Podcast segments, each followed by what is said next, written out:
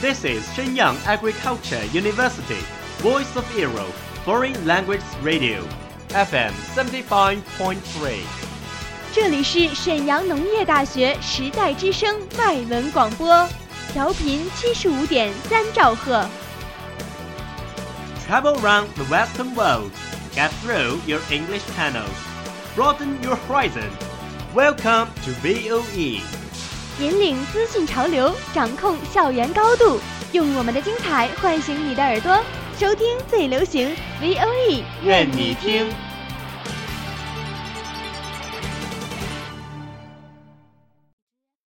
The United Nations has extended its staff benefits to all married gay couples, despite a campaign led by Russia against the measure. The most watched news anchor on American TV, Brian Williams, has now been suspended for six months without pay from NBC. A new NBC. dress by British retailer Roman Originals has attracted the world's attention. Do you know what happens in every corner of the world? Have you ever been in a discussion of those buzzwords? Follow us, a whole world will open to you. Welcome to What Does the World Say?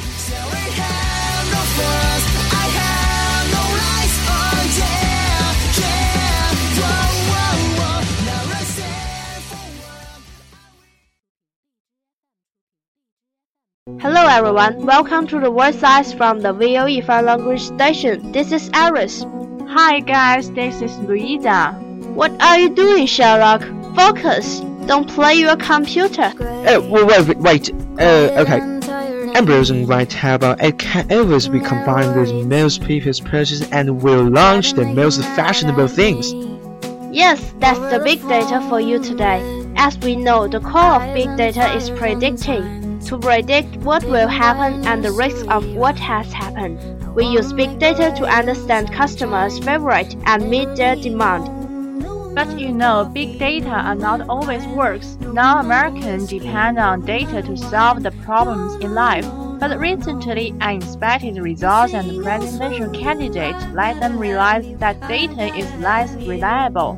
Well, Cubs win in the World Series, Donald Trump win the White House.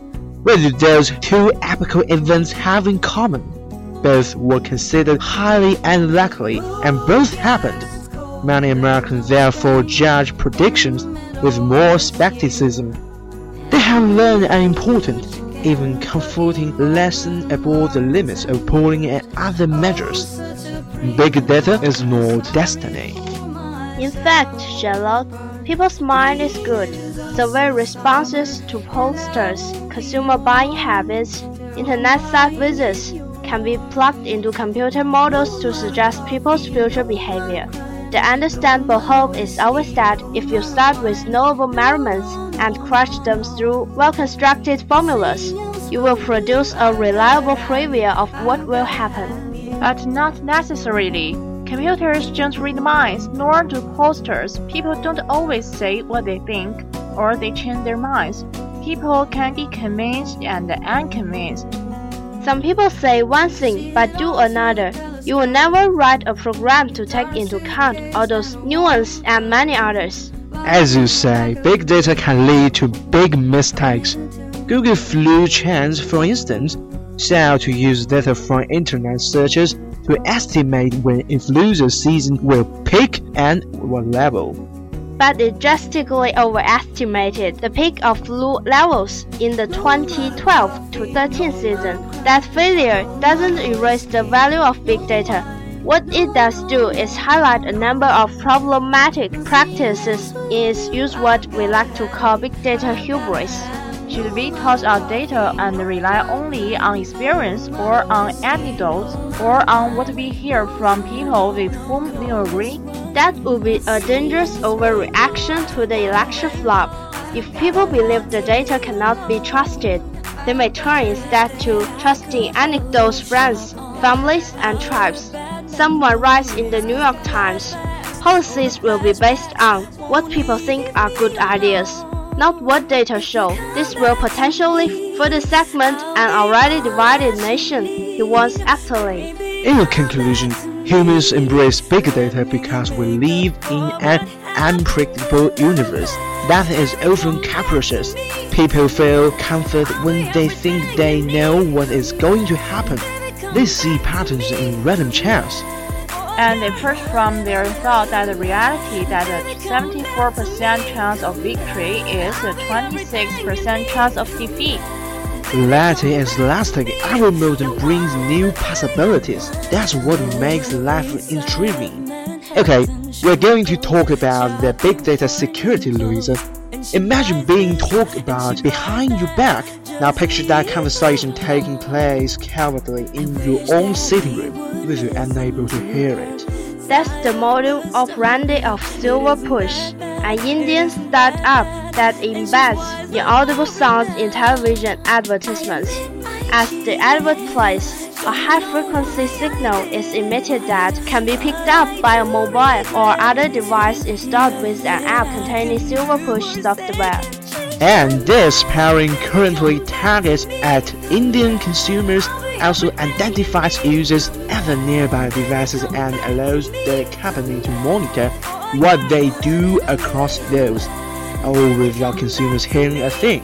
Well, that sounds terrible, but it actually exists. This cross-device tracking technology being explored by other companies, including Adobe, is an envelope of a new era with which all of us, governments, companies, charities, and consumers will have to contend. In fact, the Royal Statistical Society holds a conference at Windsor Castle to ponder the challenges of big data, and overuse and explain them for both the flood of information churned out by our devices and the potential for this flood to be organized into revelatory and predictive rivers of knowledge. I have to say the ethics and governance surrounding the growing use of data are red royal mess public discussion about how these vast quantities of information should be collected, stored, cross-referenced, and exploited is urgently needed.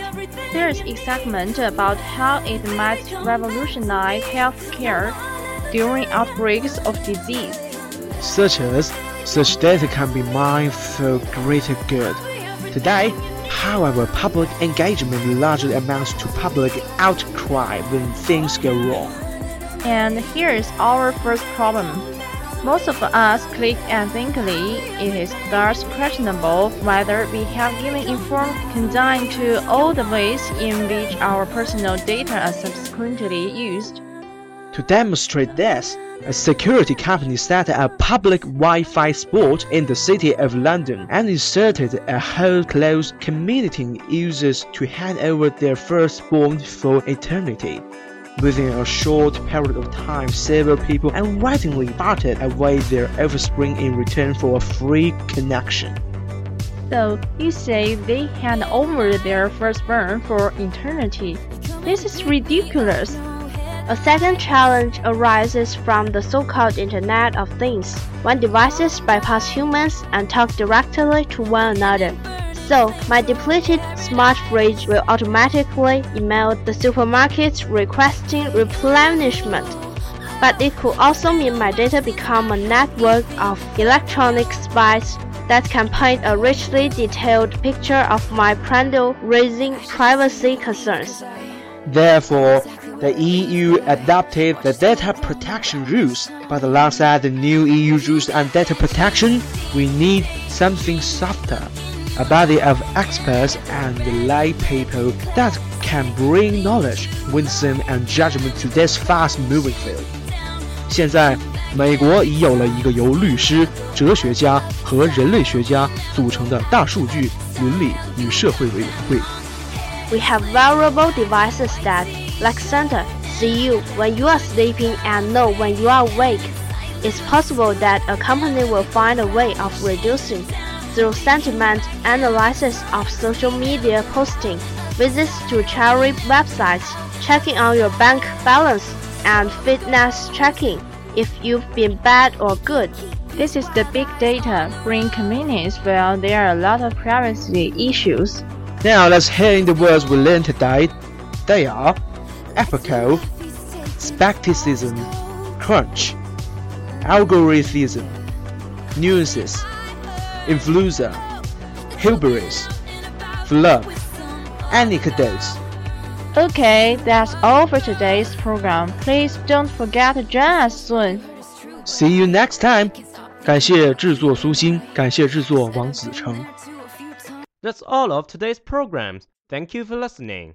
如果你喜欢我们的节目，您可以同时在荔枝 FM、 iTunes Store、Podcast 同时搜索 VOE 外文广播电台，为您呈现精彩往期节目。我们下期再见。We are, we are not your ordinary family, but we can all agree that we are close as close can be. So it don't matter